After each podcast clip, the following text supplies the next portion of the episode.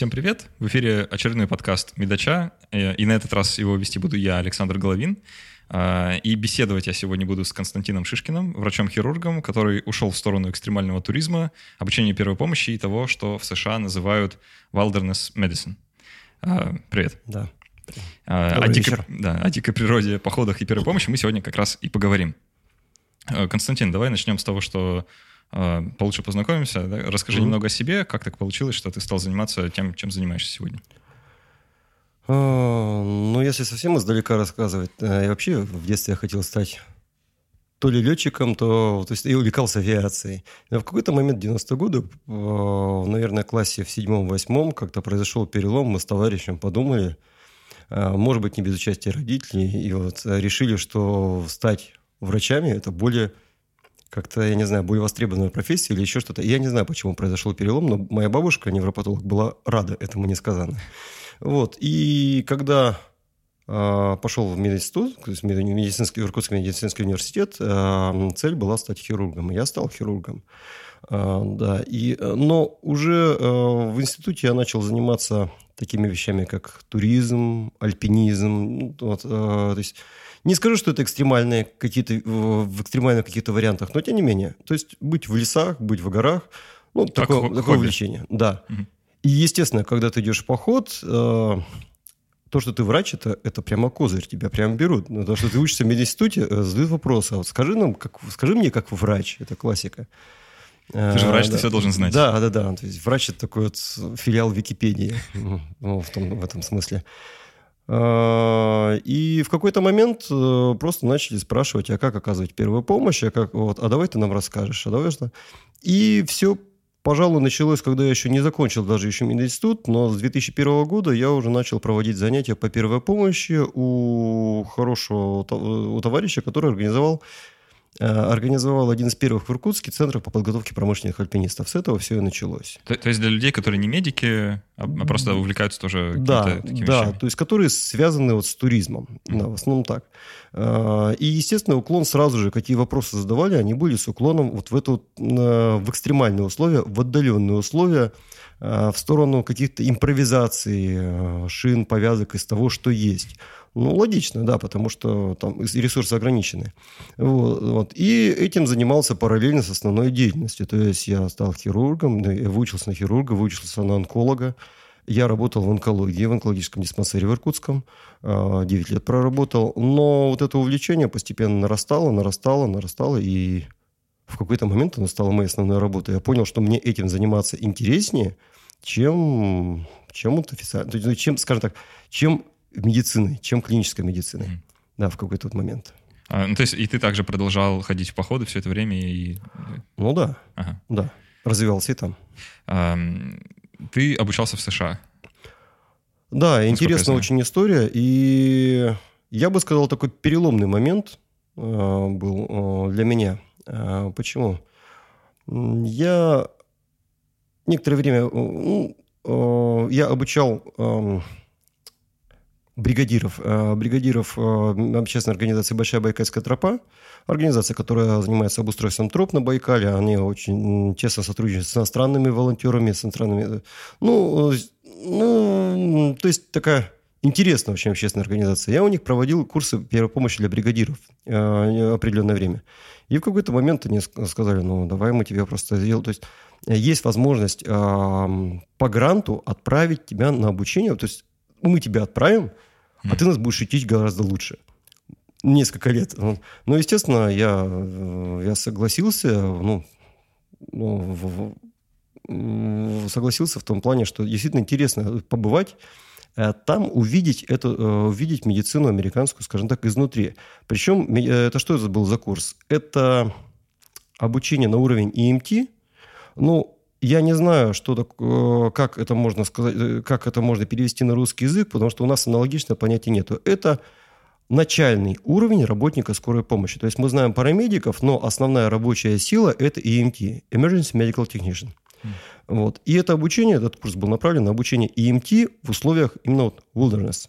Вот. Именно, именно в диких условиях. То есть импровизации, принятие решения тактического. Это был курс в течение месяца, и Прямо очень интересный курс. Я туда поехал врачом, и там нас было врачей всего двое. Я и один врач-патологоанатом из Нью-Йорка, который тоже увлекается экстремальным туризмом. А, я для себя открыл очень много нового, гораздо больше, чем ожидал. Например? Что, что, что было то самое неожиданное? А, ну... А, много, про, много правильно моментов. я понял, э, про, прости, пожалуйста, правильно я понял, что вот у вас было двое врачей, а остальные, значит, это не медики, которые тоже обучались на EMT? Э, то, то есть там можно, да, можно так? Да, любой человек может обучиться на МТ. То есть человек э, решает, что я хочу, я хочу лечить людей, я хочу работать на скорой помощи. Он проходит курсы в течение месяца, он уже работает на скорой помощи. А, то есть там подход несколько другой. Это одно, один из моментов, который удивил. У них нет понятия врач скорой помощи. У них есть emergency medical technician, и который может стать, повысить свой уровень, стать парамедиком. А парамедик – это человек, который уже принимает больше решений, который может э, принимать решения об использовании э, препаратов определенного списка в пределах определенной э, своей компетенции. Э, вот. Но но у них там нету врачей. А, например, вот парамедик, с которым я общался на одном из дежурств скорой помощи, и это тоже было интересно, а, он в прошлом, в прошлом работал на свете, то есть он организовал свет на турах группы YouTube. Ему эта работа надоела, он сказал, что я решил, что я создан для чего-то большего. А, по-моему, ему на тот момент было около 50 лет. Класс. Вот, да, он такой, он такой хиппи в возрасте, вот. И на тот момент он недавно, когда я с ним общался, он уже недавно закончил курсы парамедиков, и он прямо вот намеревался ехать куда-нибудь в Африку я, я вот знаю, что в США не только вот в скорой помощи есть так, такая история, что не медики могут в ней оказаться и работать. А у них же есть там еще система э, коронеров, да, которые угу. судеб, медицинскими вскрытиями занимаются, угу. и тоже там может стать практически любой человек, вплоть до того, что это избирательная должность, на которую избирают. Ну, я, честно говоря, в этом не особо ориентируюсь. Ну, я просто вот да, вспомнил, да. потому что был патологоанатом угу. из Нью-Йорка в этой истории, да, угу. как-то родилась ассоциация. А, так, что-то еще было такое поразительное? А, да, поразительно было. А, я туда ехал уже как врач, меня там воспринимали как ну, врач из России. А, это в хорошем смысле? Это, нет, в хорошем, ага. в хорошем смысле. Им было интересно, как у нас организована медицина. И я вам так скажу, они очень многим вещам завидуют. Мы даже не предполагаем, они многим вещам завидуют. Назови парочку. А, парочку вещей. Во-первых, э, всех э, тех пациентов, которые вызвали скорую помощь, привозят в приемное отделение врач приемного отделения, а, с которым я общался, говорит, у вас замечательная медицина, у вас сортировка проводится на уровне скорой помощи. У нас везут всех. Зубная боль, а, перелом шейного дела позвоночника, просто судороги или просто, просто боли в сердце. Везут всех. И врач приемного отделения обязан знать все. Он, вот он, он сортирует. Он, он первичное, получается, звено сортировки. Это один момент. Ну, и в плане страховой медицины очень много интересных моментов. То, что у моих знакомые, мои друзья, люди, люди, которые меня окружают, очень часто жалуются на нашу медицину. Но она гарантирована. Но она, она может быть плохая, но она а, бесплатная. А, нет, а я не, не, я не скажу, что она плохая. Мы почему-то привыкли так вот говорить, что у нас плохая медицина. У нас очень, очень неплохо. Я видел там, я видел здесь. Да, у нас нет многих вещей, которые есть там, но у нас есть многие вещи, в частности, гарантии медицинской помощи, и от нас никто не потребует заплатить за УЗИ ну, какие-то сотни долларов э, за экстренное. Ну, вот, э, Все в сравнении как познается. Да. Все познается в сравнении. Понятно. А, я один месяц своей жизни э, проходил практику на скорой помощи. А, Еще свежие воспоминания, каково это было. И действительно, многих пациентов мы не довозили, потому что вот на уровне бригады принималось решение, что ну, может, не надо, да, и, и иногда сами пациенты отказывались, и у них было такое право, да. Э, даже не приходило мне никогда в голову подумать, что бывает как-то по-другому, что действительно всех пациентов просто скопом в приемное отделение, потому что в приемном отделении я тоже работал, и вот у меня, у меня сейчас прям это флешбеки начались. Пациент может отказаться. Ага. Он, он может сказать парамедику и им сказать, что я не поеду но это может быть. Но на месте э, решения они не принимают. То есть это... Интересно. Интересная система. Вот э, в США есть вот эта система, да, что человек без медицинской подготовки может пройти курсы, условно говоря, первой помощи да, и стать э, работником этой структуры. А, ну, или скорой помощи, или какой-то такой Да. смежный. Да, он может стать EMT. Мгм, То есть EMT. с этого начинается. А есть ли вот в России какая-то такая та- похожая схема, да, когда человек может пройти курсы первой помощи и работать вот как-то по, по по этому направлению где, где-то у нас? Нет, в медицинской организации он работать, но я вот сейчас на скидку, наверное, нет. А у нас что можно пройти? У нас на некоторых предприятиях, в частности, вот на одном из предприятий, которое, на котором обучаем первой помощи, э, там есть такой проект «Доброволец-спасатель». Мгм. Что туда входит? Это обучение первой помощи, причем такое расширенное, хорошее обучение первой помощи, неформальное, а прямо, прямо, ну, то есть прямо на несколько дней обучения. А, Обучение пожарным работам, а, то есть ну, тушение пожаров, обучение а, газоспасательной работы. Да, они не медицинские работники. Они, то есть у нас нет такого понятия и- и- EMT, у нас нет понятия санинструктор, да, вне, а, вне, ну, вне так сказать, военной, есть, военных структур. Но, а, ну, доброволец-спасатель, это, наверное, вот, это вот такое, что первое приходит в голову. Но такого у нас нет. Но это все равно, ну, такая полуофициальная какая-то штука, да? А, ну да, да, кон- ну то есть, ну нет такой, э, такой должности, э, нет, э, да, скорее всего, не то что полуофициально, но да, то есть это люди, которые просто умеют оказывать первую помощь. Ну, и в России такие места есть, да, где можно Ну, да. обучиться. Да, М. да, и обучать первой помощи. А, Давай тогда перейдем непосредственно к, от теории, так сказать, к практике, да, и обсудим такие вещи, связанные непосредственно с оказанием первой помощи. А, Можешь поделиться, какие самые распространенные ошибки? а, Начнем, начнем с ошибок, да? начнем с того, как делать не надо. А, Есть э, вот в оказании первой помощи. Э, Что люди чаще всего делают неправильно? Э, Первое, что, допустим, на своих занятиях вс- всегда пытаюсь донести до людей, что первая помощь – это никого лечить не надо.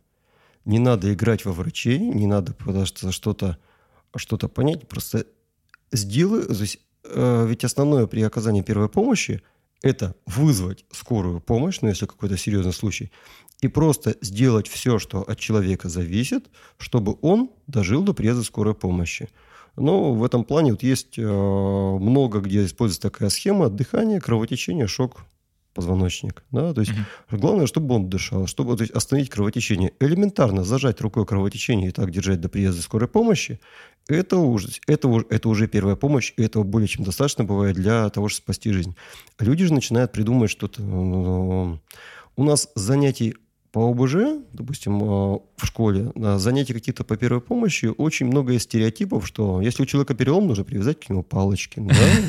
вот, наложить шины. А ведь надо понимать, зачем это делать. И вот это вот отношение к первой помощи, оно очень часто... э, Люди считают, что это сложно, что это слишком много информации, и вот человек просто считает, что это слишком много для меня, да я вообще ничего не буду делать. А на самом деле все очень просто. А, Потом, ну, из таких заблуждений самых частых, ну, это везде упоминается, это, знаете, самое классическое, а, если у человека эпилептический припадок, большой Ага. судорожный припадок, это вот ложка, ложку в зубы, это прямо вот, это везде, ну, э, это, это на каждом занятии приходится объяснять хотя бы одному-двум людям, почему этого делать не надо. Я, я был свидетелем, как люди пытались это сделать, просто... э, да, это тяжело за этим даже наблюдать. Я тогда еще в школе учился только, я э, ну, плохо себе представлял, да, что собой представляет первая помощь. А, ну, это просто это представление еще того. да. Ну, ну да, это незнание. Ну, есть еще много таких нюансов, которые приходится мифы разрушать. А, а вот мне интересно, а, прежде чем что-то делать вообще, да, вот, оказывать какую-то первую помощь, если у человека, ну, не совсем что-то очевидное, типа кровотечение вот из какого-то места, до которого видно глазами, Мгм. а, и, или если ты не был непосредственным свидетелем происшествия, а, скажем, ну, это случилось э, вне поля твоего зрения, и ты не знаешь точно досконально, что произошло. А, важно же понять, прежде чем что-то делать, важно понять, а что с человеком? Ну, хотя, хотя бы хоть какую-то минимальную диагностику провести. Условно говоря, прежде чем начать делать искусственное дыхание, нужно хотя бы определить, что человек не дышит сам. А, Вот э, есть какие-то, не знаю, базовые вопросы, которые стоит э, как бы самому себе в голове задать, прежде чем э, вот с пострадавшим что-то вообще совершать? Ну, это называется первичный осмотр. Ага. Ну, а, если говорить в принципе о первой помощи, то первое, что закладывается в голову, всегда закладываем в голову э, человеку, что безопасность. То есть самое первое – это смотреть не на пострадавшего, а смотреть вокруг. Это обеспечение собственной безопасности. Очень многие годы это не озвучивалось. Э, пожалуй, именно четкий акцент на этом я услышал в Штатах. Сейчас, сейчас э, при обучении первой помощи, конечно, это есть. Но это есть, это озвучивают практически все. Но на тот момент, в 2011 году, очень многие вещи я оттуда привез. Я их слышал уже там, я уже знал про, ну, про многие аспекты первой помощи, которые к нам еще не пришли. Сейчас они у нас есть. Второе. Первичный осмотр. Сознание, дыхание, кровотечение. А, неважно, какие травмы мы видим. То есть, неважно, то есть, первое мы смотрим, в сознании он или нет. Ну, почему? Потому что это быстрее всего можно сделать, и мы сразу решаем, решаем для себя вообще. То есть, ну, если он в сознании, значит, он дышит. Скорее значит, всего, да. да есть, ну, однозначно он дышит. Вот. Сознание, дыхание и кровотечение. И э, если мы видим, то есть если у человека нет дыхания, то есть абсолютно не важно, что у него еще. А, потому что если он не дышит, он, он погибнет, он не дождется скорой помощи. То есть сделать все, чтобы обеспечить ему дыхание. Uh-huh. Вот. И сознание дыхания, допустим, есть, или ну, человек дышит, смотря на предмет кровотечения, то есть то, что быстрее всего может убить человека. Ну вот, пожалуй, вот так вот. То есть первая помощь – это алгоритм. Это алгоритм действий. Не надо пытаться поставить какие-то диагнозы чаще всего даже вот в медицине смотришь, ну, я не знаю, какая-то медицинская ситуация, и ты понимаешь, что ты врач. Но ты смотришь на человека, и в голове начинаешь, начинаются вот эти вот, ну, как это, как говорите, флешбеки, это, что у него, инсульт, него что-то, с головой что-то, или сердцем, или еще что-то. А на самом деле алгоритм, алгоритм вот это первое, то есть э, увидеть то, что угрожает его жизни, а потом уже можно думать. То есть сначала убрать угрозу, то есть решить первостепенные проблемы, потом второстепенные. И вот эта тактика – вот этих алгоритмов, это как раз-таки сейчас то, что приходит с Запада и очень, ну, ну, не спокойная, вдумчивая постановка диагноза, а именно четкие алгоритмы. Мне вот прямо вот это понравилось. Опять же, это тогда увидел. К слову, да, вот о том, чтобы понять, что с человеком. А, если, допустим, мы установили, что он там в сознании и дышит, а, но у него есть какое-то кровотечение, угу. имеет ли ну, значение, какое у него кровотечение, например. Э, то есть я там с курсов э, первой помощи, когда-то давно у меня бывших, помню, э, что кровотечения это они не все созданы одинаковыми, да и бывают разные. И, ну, условно говоря, отличить пробита ли у человека артерия или вена, да, и кровотечение артериальное или венозное, и в зависимости от этого, ну, есть ли вообще какая-то разница? Или тактика и алгоритм, как ты говоришь, он для всего одинаковый? Вы понимаете? когда происходит кровотечение, как это выглядит? Это вот как вот описывают очень часто в учебниках, э, да, ну, при, приходится так вот э, читать э, такие фразы, когда что если вы видите алую кровь, да, то есть алая вытекает, ну, даже не вытекает, но пульсирующей струей, вот это артериальное кровотечение, если это венозно, видите темную кровь, вытекает что-то красное. То есть, видите, э, обычно мы видим рану, из которой что-то течет. Пока мы смотрим на эту рану, это продолжает туда вытекать. С каждой капли крови из человека вытекает жизнь. Надо остановить кровотечение. И способы остановки кровотечения одни, одни и те же. Uh-huh. А, то есть одно и то же. То есть универсальное – это прямое давление, ну, то есть прямое давление, давящая повязка. При неэффективности, при сильном кровотечении, если это кровотечение из конечности, есть еще дополнительный, скажем так, бонус – это кровоостанавливающий жгут. Но это уже как, крайне, э, э, как крайняя уже ситуация. Да, в гражданский. Э, это я говорю про гражданский алгоритм. Э, алгоритм, который применяется в военной медицине, он другой. Совершенно другие ситуации, другой характер ранений. Поэтому мы говорим именно о гражданских mm-hmm. условиях. Ну, ну да, мы нам не про полевые сейчас ранения, mm-hmm. а про какие-то бытовые более ситуации. Да. Да. А, ну, просто у меня, видимо, какие-то зашоренные уже старые представления, которые вряд ли соответствуют действительности. Я пытаюсь сейчас вот привести в соответствие. А, мне когда-то объясняли, что если я вот должен провести, значит, эту диагностику и понять, какое кровотечение, если оно артериально, условно говоря, я накладываю жгут там выше ранения, а если венозно, то ниже ранения. И, короче, вот какие-то такие странные штуки. Это было очень давно, когда да. я слышал, и просто, ну, что делает жгут? Он просто прекращает поступление крови в конечность. Но ну, я всегда так сравниваю. Если у нас прорвала батарею, вот, мы не можем ее остановить, этот поток. Мы что делаем? Мы перекрываем кран. Что делает жгут? Перекрывает кран. А, то есть и, не важно, да. и откуда идет, из, пода из подачи воды или из обратки да, давление. Это, ну, Хорошая аналогия, мне нравится. Ну, просто если кровит бедренная вена, я думаю, это повод тоже для наложения жгута может быть легко. Ага. Ну хорошо.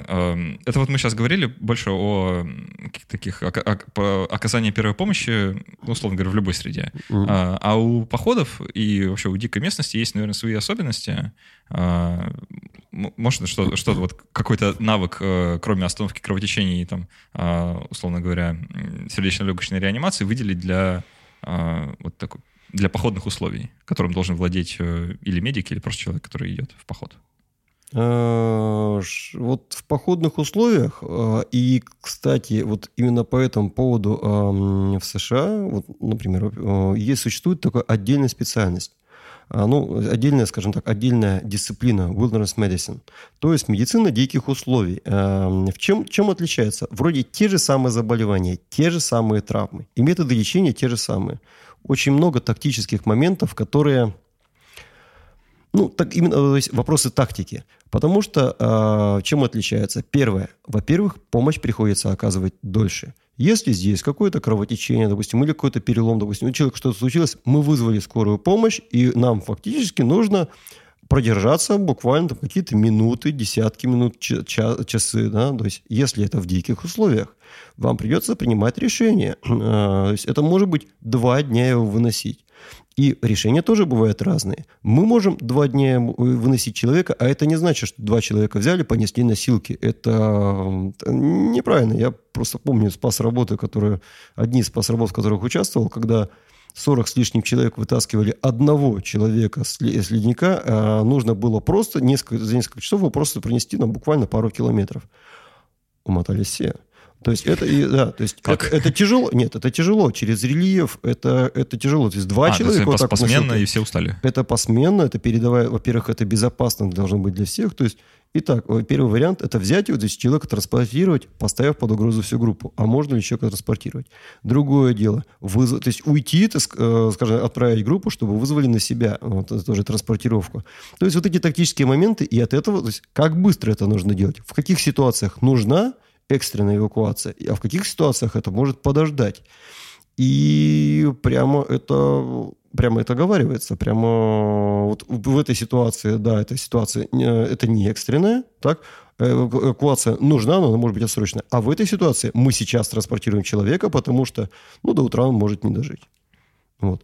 Ну и плюс еще в диких условиях же есть определенные э, ну, ситуации, которые Э, с которыми не так часто встречаемся вот в быту в городе и не в таком виде.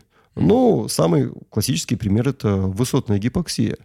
Ну, трудно оказаться где-то в городе, в цивилизации, ну, на высоте выше 5000. Да. Можно, конечно, где-нибудь в Непале, да, но это вряд ли. Вот.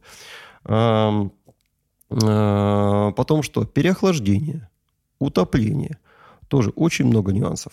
Ага. Да. А, а можешь еще какие-то вот накидать более самые распространенные травмы или происшествия, э, кроме утопления и гипоксии? А, э, Переломы, на... наверное, тоже ча- чаще? Или, или там какие-то свои особенности? Травмы, есть? травмы, да. Вот. Э, но, наверное, из таких моментов, которые ну, мне как-то особенно близки в том плане, что э, и когда был в США, очень много нового узнал по этим вопросам.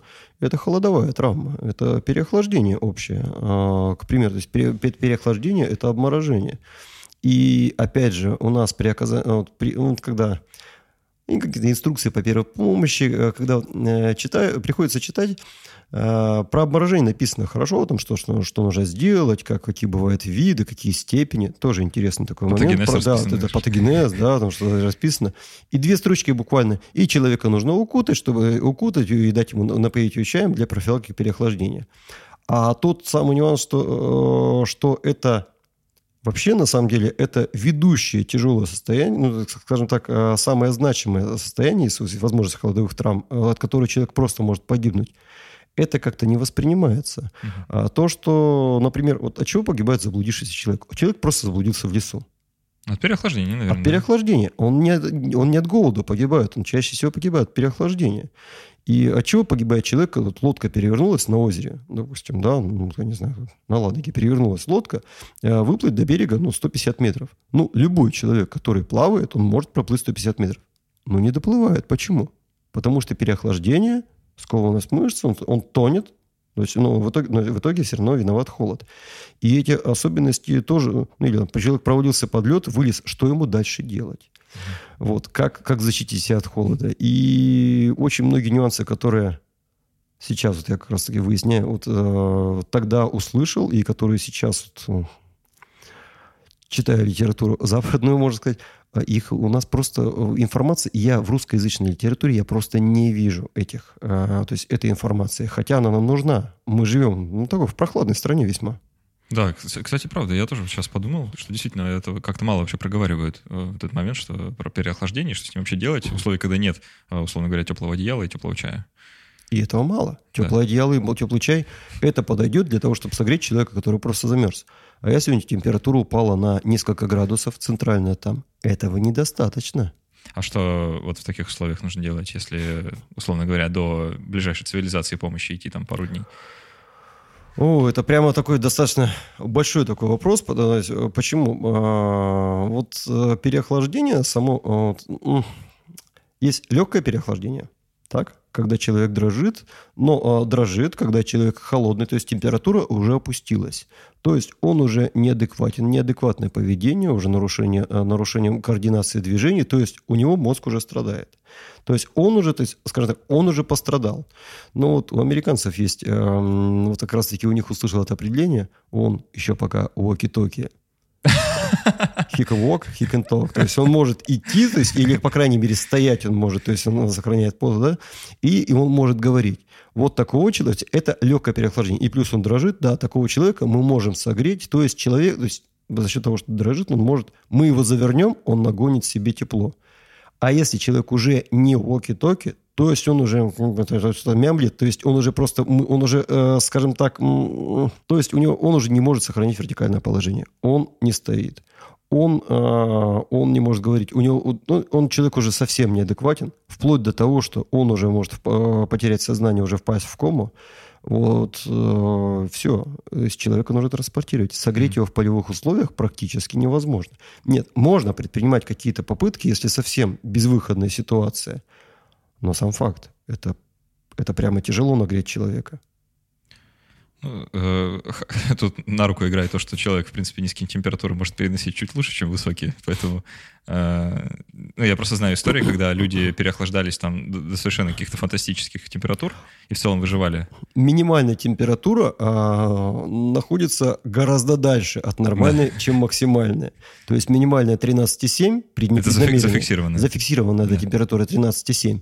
А, а при, кстати, а при э, терапевтической гипотермии если я не ошибаюсь, 9 градусов. Mm. Вот. То есть пока что это низкий порог. Теоретически около нуля, как бы. Ну, очень близко к этому, да. То верхнее это 46,5 градусов, все. Да. Давай э, поговорим, вот если человек э, собрался в поход в какую-то тургруппу в составе, да, mm. можешь дать какие-то рекомендации, что стоит взять в полевую аптечку, имея в виду вот все возможные тонкости и нюансы, которые могут приключиться с этой группой в походе? Угу. Условно говоря, э, брать ли орбидол, да, или, или обойтись чем-то другим. Это шутка сейчас была. Правда? Не, я понял. А, вопрос аптечки – это всегда вопрос, который мне задают на курсах первой помощи, когда а, курсы проводятся для, ну, для туристов, альпинистов, тем, кому это вот интересен вот этот аспект. А, мне причем спрашивают, какой в ампулах брать обезболивающее. Вот интересный момент. Э, в свое время, когда я начинал ходить в поход, я как-то старался в аптечку взять там побольше, какие-то ампулы, какие-то шприцы. Ампулы бились, ампулы где-то замерзали, где-то еще таблетки. Ну, то есть я как бы вот это, прорабатывал эти моменты, то есть когда совершенствовался. Я за собой заметил, что чем дальше, чем дальше, скажем так, вот э, развиваюсь, тем меньше препаратов беру с собой в поход какие-то походные условия. Потому что возможности препаратов, они достаточно ограничены. Потому что врач, который в диких условиях, он, он очень ограничен. А, то есть он очень часто, его объем помощи – это адекватная первая помощь, более адекватная. Вот. Но всегда, когда собираем аптечку, надо понимать, кто ей будет управлять. Потому что э, все-таки, если э, в качестве медика выступает врач, ну или хотя бы студент-медик, да, то есть хотя бы, ну, ну, понятно, что студент, ну, ну, то есть человек, который понимает, что такое препараты и когда ну, делать, это одно. Другое дело, когда это просто человек, который далекий от медицины, берет препараты, но бывает такое вот понимание вопроса, что если у человека, человек упал, он, у него шок, ему нужно вколоть все, что есть в аптечке. То есть можно больше навредить, чем пользу принести? Да, конечно. Конечно. Во-первых, это юридически неверно. А, во-вторых, неправильное использование препаратов, а особенно, если мы, это касается препаратов для экстренной помощи. Ну, например, таблетка глюкозы человеку ну, не навредит, да, а вот э, ампула какого-то сильного обезболивающего, особенно если, ну, как у альпинистов часто бывает, опиоиды с собой, да, она может очень сильно навредить. Действительно. Да, и это одна из таких историй, она была описана на известном таком ресурсе Mountain.ru, описано две, два случая. Вот один из случаев, ну, использования препаратов. Один из случаев, э, если не ошибаюсь, это с, был, был, была ситуация на Кавказе, но он такая вот достаточно универсальная. Падение с высоты, перелом бедра. Ага. Противошоковое мероприятие, чтобы у человека, ну, как противошоковое мероприятие, противошоковый препарат, что у нас в индивидуальной аптечке, в армейской, промедол. Он был у них промедол. Другой вопрос, как промедол там оказался. Это уже... Ну, вот. Но человек погиб. Почему? У человека сопутствующая черепно-мозговая травма. Не увидеть черепно-мозговую травму закрытую легко. Угу. То есть, ну, вот. И э, сам по себе эти, то есть, что они делают, опиоиды, они могут угнетать дыхательный центр. И да, в лечебных дозах этого, допустим, не происходит. Но наложилось одно на другое, ну, почему А-а-а. нельзя их применять э, при черепно-мозговой травме, ну, скажем, или, по крайней мере, с очень большой осторожностью. Да, и человек просто перестал дышать. Другая ситуация была, черепно-мозговая травма. Уже то есть, видели, что была травма головы и с переломом бедра. И э, человеку, чтобы не развивался отек мозга, ведь знаешь, что ну, надо как-то, как-то противотечная терапия, поставили мочегонное и получили шок. Потому mm-hmm. что это совпало, э, это наложилось на кровопотерю, который, с которой сопровождает перелом бедра, и опять же получили шок, э, декомпенсированный в результате время транспортировки человек погиб. Странное решение, если честно. Прям, прям совсем. А, решение очень часто принимается. Ну, очень часто э, вот люди рассуждают так, что если у человека перелом, надо ему вколоть все обезболивающее, все обезболивающее, которое есть, и быстрее-быстрее его тащить. Вот, поэтому я сразу вопрос аптечки, именно препаратов аптечки, я просто закрываю научным. Ну хорошо, а если не препараты, что? Э, что Перевязочный материал, конечно. Э, перевязочный материал, да. То есть что о, в аптечке. Что еще? Э, а, а вот можно, можно я просто на перевязочном конечно. материале остановлюсь? Э, есть вот просто еще там всякие кровоостанавливающие средства? Ну да, как раз я хотел тоже об этом а, сказать. ну вот да. расскажи, какие. А, да, вот эти волшебные средства. Когда когда я начинаю рассказывать, сразу все вспоминают Рэмбо. Первая кровь, нет, не первая, там, когда человек, когда стрелец со стола насыпает себе порох и поджигает. Да-да-да. Выглядит красиво. Нет, конечно, нет, не работает. А есть кровоостанавливающие средства на основе хитозана, и не только. Э, это названия такие Целокс, Квиклот. Э, был у нас такой препарат, еще сохраня, сохраняется в некоторых аптечках гемостоп. Вот. И новый препарат гемофлекс. Ну, и аналоги есть. Да, это работает. И работает там, где, э, там, где это э, для чего, для чего оно создано? Огнестрельное ранение конечности. Ну, надо понимать, что это ранение, в котором, ну, рана, в которой тяжело разобраться, но оттуда очень сильное кровотечение. Особенности э, это ранение пулей высоко, ну, высокоскоростное, автоматическое оружие. Да, это работает. Брать ли с собой в аптечку? Ну, у меня есть. То есть я, то есть у меня целых... На случай пулевых ранений, что что? А, да нет, на, при открытом переломе, да, а. он тоже может сработать. Какое-то, какая-то сильная рана с сильным кровотечением, ранение, ну, ранение, допустим, крупного суда, да, тоже может сработать. Но это стоит дорого. Вот. И большинство из этих препаратов, которые в походе, в походе будут носить, они никогда не будут применены. И слава богу.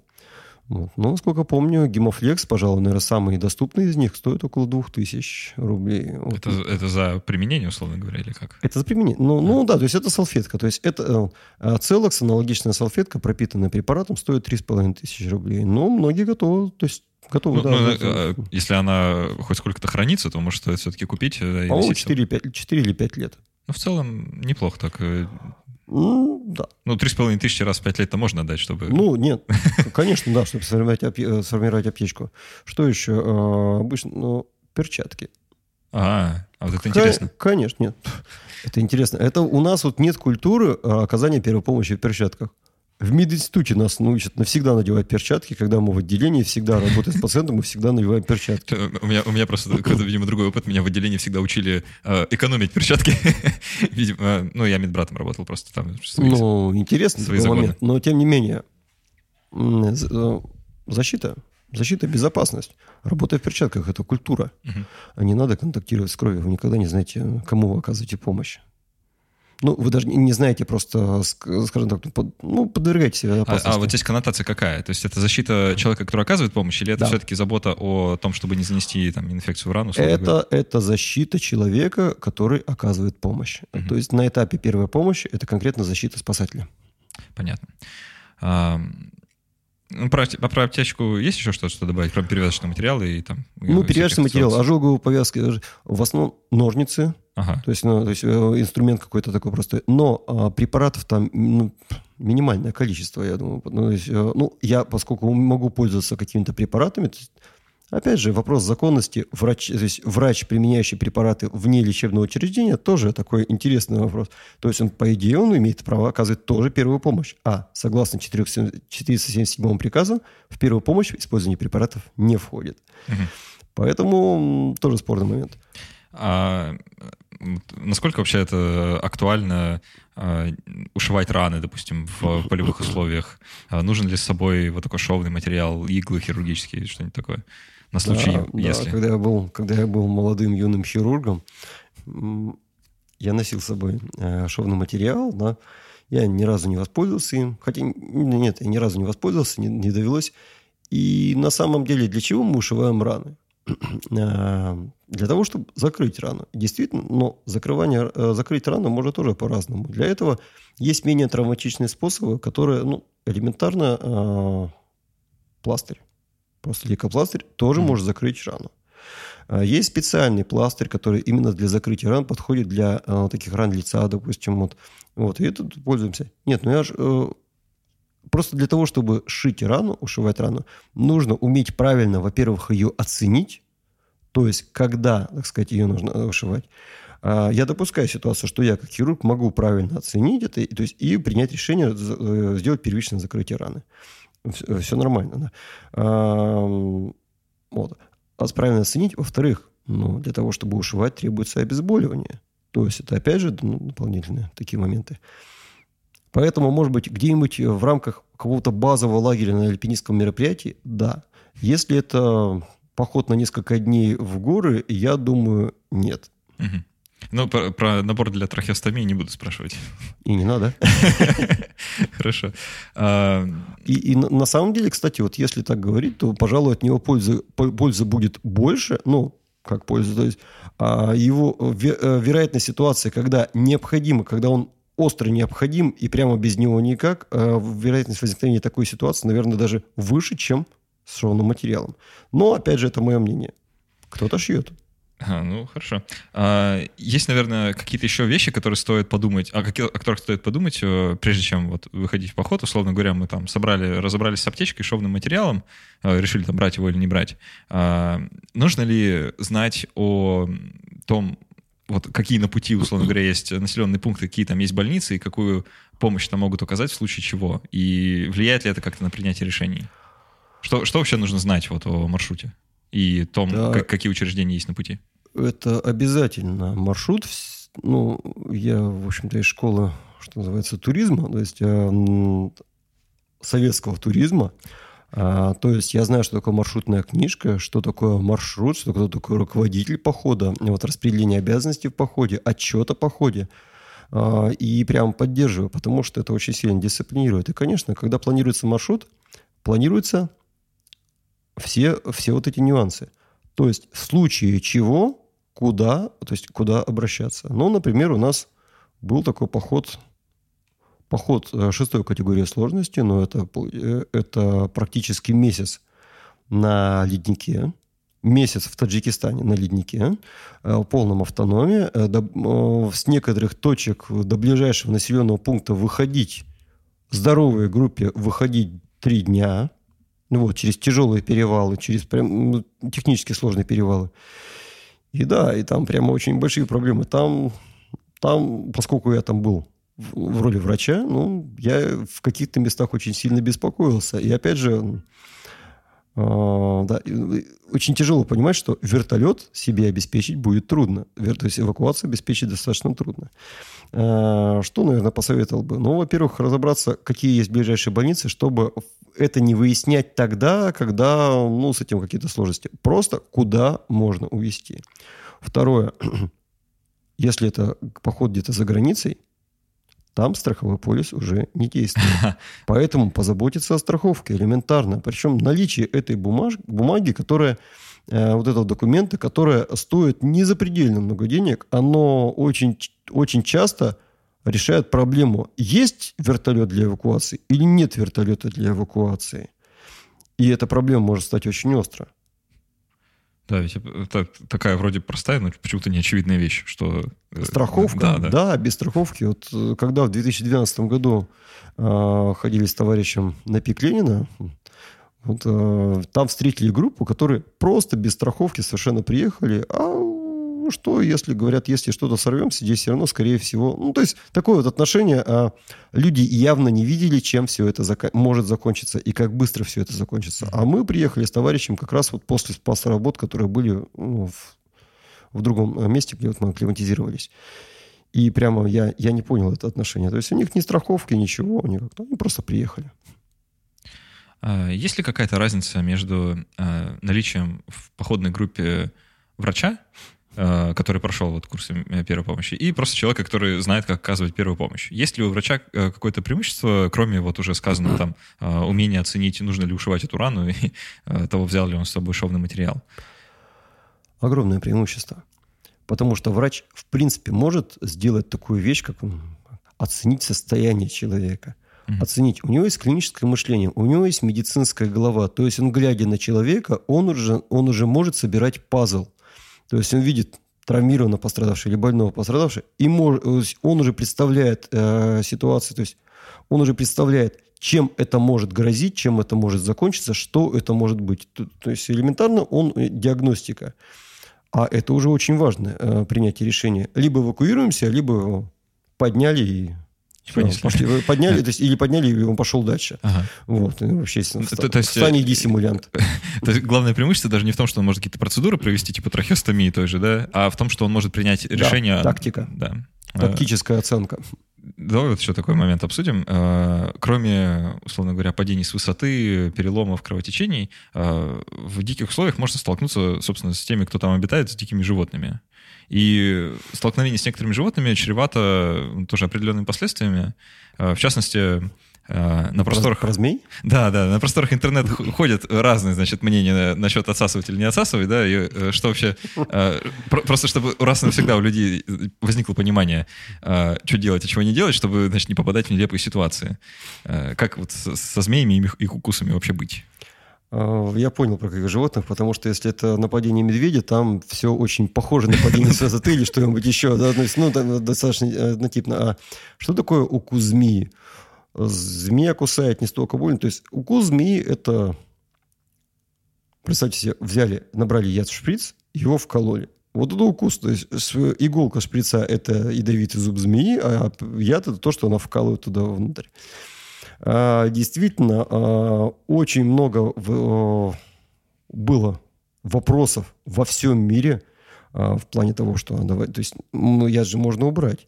Даже были разработаны специальные устройства в виде шприца, но э, как-то он работает по, по-другому. То есть, когда... В обратную сторону. В обратную сторону, да. То есть, когда представили это устройство и двигаем поршень, вот там, наоборот, создается вакуум, да, для отсасывания яда.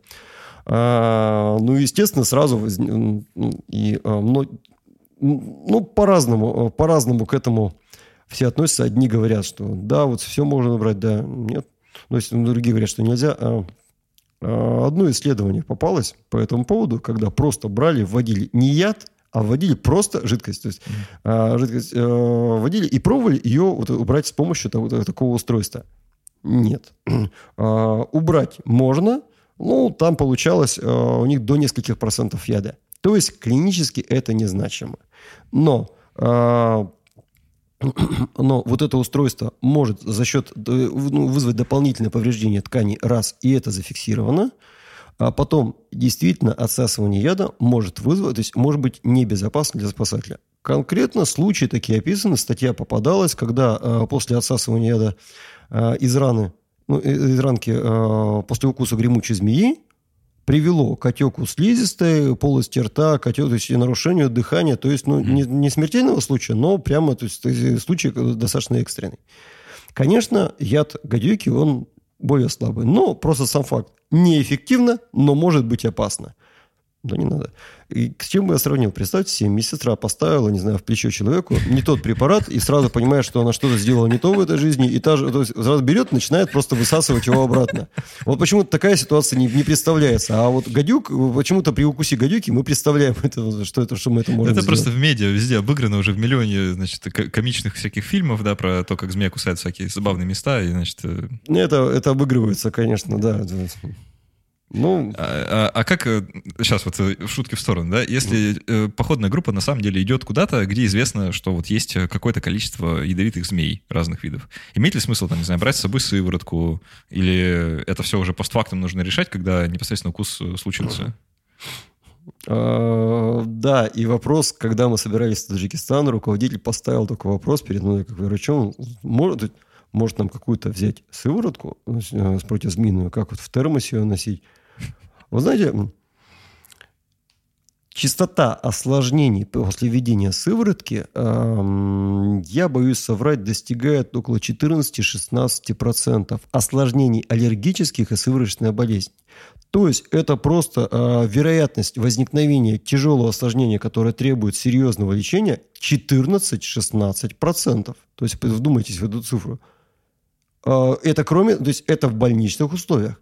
А, если это произойдет где-то в полях, проблем от сыворотки может быть, э, будет, э, их может быть гораздо больше, чем от укуса змеи. Очень, очень часто укусы змеи бывают вообще сухие. То есть змея укусила, яд не впрыснула. Угу. Раз. Это первый момент. Второе. Часто бывает укус э, ну, легкий, легкое поражение, легкое отравление, и если оно не прогрессирует, то есть нету нарастающего отека, там, увеличения, ну, ну, то есть увеличения конечности, нету, э, вот, если он не прогрессирующий, даже при укусе э, гремучей змеи, ну, вот просто э, недавно работал как раз-таки с, э, э, с гайдлайном по укусам змей, э, гремучих змей, ну, то есть змей э, Северной Америки и, э, и Канады. И там, то есть даже, даже в этом случае легкий укус, да, есть отравление, но прогрессии нету, сыворотка не ставится. Угу. Противоядие вводится только при средне-тяжелых и тяжелых отравлениях. Либо при, э, есть определенные локализации, когда даже при ну, склонны вводить сыворотку чаще, то есть даже при небольших повреждениях, например, кисть. Потому что некротические изменения, которые развиваются на кисти, они потом приводят к инвалидизации. Угу. Ну, то есть, опять же, не, не так просто, как э, может казаться так со стороны. Э, э, я думаю, что по той же причине э, глупо было бы отвечать на вопрос, стоит ли там с собой кровь брать и систему переливания. Да, да, то же самое. А вдруг у человека кровотечение? Давайте возьмем с собой кровь. Ну, то есть каждый, Отличная каждый, идея. Каждый, каждый несет с собой кровь в термосе. Нет. А, это однозначно это не стоит. Это очень рискованно. Это иногда рискованно, правда, вот в городских условиях, да, это mm. тоже такая причина для очень многих э, ну, переживаний. Есть, да, то есть аллергические осложнения на э, на введение сыворотки – это в какой-то степени вариант нормы, можно даже сказать. А, давай тогда под э, конец беседы обсудим, что стоит почитать для того, чтобы лучше разобраться в вопросе, а, а что не стоит читать? Вот какие, какие, может, дать советы, на какие ресурсы обратить внимание? Э, в плане оказания первой помощи. Ну да, да, да. Или, под, или подготовки вот, к походу. В этом смысле. Есть очень много учебников по первой помощи, и мы когда начинаем их читать, а, их разных лет, и я вот начинаю читать эти учебники и вижу прямо вот разногласия. А в одних случаях рекомендуется делать одно одно, в других другое. Причем в каждый учебник он, он говорит, что он говорит, надо делать так и все. И я долго пытался разобраться с этим, откуда все. Ну, в общем, пришел к одному выводу. Всегда нужно читать первоисточник. Поэтому вот я все-таки убежден, что официальный международный язык медицинский – это не латынь, это английский язык. И это надо хорошо понимать, и нужно читать первоисточник. С той же самой реанимацией, допустим, да, как пример, вот просто, ну, я не знаю, эм, ну, в плане оказания первой помощи, наверное, тут всегда первая помощь, то есть это первая самая глава, это сердечно-легочная реанимация. Там даже тоже очень много нюансов – Просто я советую, что ну, пока даже были не переведены еще свежие вот эти рекомендации с Европейского совета по реанимации, я просто брал... Они доступны на английском языке. Mm-hmm. Да, я мучился, да, я их, да, я их переводил то есть для себя. То есть, но э, это такой документ, который нужно читать постоянно. А потому что там важна даже не просто, то есть ну, там нельзя вот так вот просто между строк что-то прочитать, там вот так бегло. Там нужно читать формулировки. И в формулировках очень часто, перечитав несколько раз, ты понимаешь, что важнее, что нет. То есть я к чему э, призываю? Читать гайдлайны. Потому что суть гайдлайнов э, в чем? Ну, я, я поборник доказательной медицины, и не знаю. это, Кто-то это любит. Я, вот, многие это любят, многие это не любят. Я не могу, понимать, не могу понять, как это можно не любить. А, там же они не пишут «делайте так». Они пишут «проведены исследования, которые показали, э, которые, которые дали вот такие-то результаты». Ну, вот, а, все, то есть э, доказать. То есть мы по, поэтому, то есть поэтому считается, на данный момент считается, что можно, то есть что лучше делать так. И гайдлайны, да, вот, и все-таки я призываю, конечно, вот, наверное, читать, э, э, смотреть мировую литературу в целом. Да, у нас выходит хороший... У нас можно найти в русском, э, русскоязычные статьи, которые ну, действительно... Ну, которые написаны по, по тем же самым принципам, но достаточно редко. Ну и есть вопросы, которые просто в русскоязычном, в русскоязычном пространстве, вот, в медицинской литературе, они просто не освещены. Вот. Не добралась еще. Да. И со своей стороны, честно говоря, у меня есть еще, еще одно увлечение. Э, в свое время, когда э, возник спор э, в одной, ну, в одной из школ первой помощи насчет обморожений, ну, я говорю, вот, вот во всем мире делают так. Он говорит, нет, это не может быть. Ну, я говорю, я вам сейчас принесу, покажу. Вот, я приношу статью, они смотрят, но здесь по-английски написано. Ну да, вот, ну во всем мире так. Ну, мы читаем английский. И я просто начал, я начал переводить. Просто э, вот руков, практическое руководство, гайдлайны как раз э, общества, ну, неправильно говорить, экстремальной медицины. Wilderness Medical Society. Это такой, в Соединенных Штатах есть организация, как раз занимается... Медициной э, в диких условиях. Да, медицина в диких условиях, да. И рекомендации по поводу переохлаждения, по поводу обморожения. Вот такие сборники рекомендаций. Я вот сейчас перевожу, и достаточно много уже таких статей есть. Есть они, то есть, ну, у меня приятно, что вот я что-то вкладываю, сделаю, чтобы эта информация распространялась. А, то есть это можно где-то уже почитать? Да, это можно. Я стараюсь всем, всем, всем знакомым просто так вот пересылать. То есть это есть и ну, что-то что где-то появлялось. Даже один из переводов есть точно на на медаче то есть, ну, точно есть, да. Ну, я, я думаю, если редакторы разрешат, то это все можно прикрепить. Не, а, можно прикрепить ну, тогда? Нет, конечно, да, да, можно. То есть это, это безвозмездно просто. Отлично, ну, это, это прям шикарно тогда. А, давай еще вот последний вопрос у меня. Mm-hmm. Если врач а, вот сейчас слушал, mm-hmm. послушал нас и понял, что а, ему не хватает навыков первой помощи, ему есть ли у него хоть какая-то ну, такая реальная возможность научиться этому самому, или все-таки стоит поискать какие-нибудь курсы, которые рядом с ним есть? Или все можно постичь вот э, путем гайдлайнов и какой-то такой Нет, теоретической прочитав работы? учебник, все-таки у врача у него есть а, определенные уже знания, определенные практические навыки, то есть, ну, та же самая сердечно-легочная реанимация или наложение повязки. Ну, не, у, он это не знает. у каждого врача есть. Это, ну, это он знает. Ну, если он это вспомнит, потому что в институте, ну, через это пройти все равно пришлось всем. То есть ну, все проходили, но кто-то пробежал. Ну, а, просто кто-то мог теоретически пройти, а практически возможности или, не было, или э, ну, как-то вот не срослось. Ну, ну да. А, но для, в отношении многих врачей я могу сказать, что если человек врач, это не значит, что это человек, умеющий оказывать первую помощь. И, например, вот Национальный совет по реанимации сейчас же проводит курсы по базовой реанимации, БЛС, да, Basic Life Support в который входит э, ну, сердечно-легочная реанимация, вот, оказание помощи подавившемуся человеку, вот, оказание помощи человеку без сознания. И у них прописано четко. у них есть курсы э, обуч... есть, э, слушателей, есть курсы для инструкторов, и вроде врач может э, э прийти на курсы инструкторов, но там прямо четко условия говорится. Вы можете то есть э, стать инструктором только пройдя этот курс, то есть курс в качестве слушателя, даже если вы врач. Угу. Даже если вы врач-анестезиолог, даже если вы врач-анестезиолог, заведующий отделением анестезиологии, даже если вы профессор анестезиологии. То есть, ну, в том плане, что... Все равны. А, да, а, да, потому что первая помощь – это... Ну, да, имеет смысл учиться первой помощи. Я, а, причем, когда, ну, я начал учить даже первую помощь, когда я работал врачом, я понял, что даже я многих вещей, ну, ну даже, вот, даже, скажем так, сталкиваясь с этим, многих вещей, допустим, не знал. Ну, о чем ты просто не думаешь? Когда да, вот, да, что, да. Что-то забыли включить в учебник да. там, или не рассказали? Да, ты... да, да. Либо рассказали, как рассказывать уже много. Укутайте в одеяло, много, дайте чаю. Да. да. Ну, укутать одеяло, дать чаю, это еще неплохо. Вот. Бывает хуже. А, напомню, у нас в гостях был Константин Шишкин, врач-хирург, который занимается wilderness medicine, да, можно так сказать? Я в настоящий момент преподаю первую помощь, но Препод, пред, увлекаюсь. Отлично, так, да. да. Константин, спасибо большое за беседу. Я надеюсь, что да, слушателям стало понятнее, что делать со всей этой первой помощью, куда бежать и как, э, как научиться. А, надеюсь, что все почитают те статьи, которые, про которые мы говорили, и поймут что-то еще поглубже и получше. А, все полезные ссылки да, будут прикреплены к записи с подкастом. Обязательно подпишитесь на Patreon Медача, если вам интересно то, что происходит э, вообще в сообществе.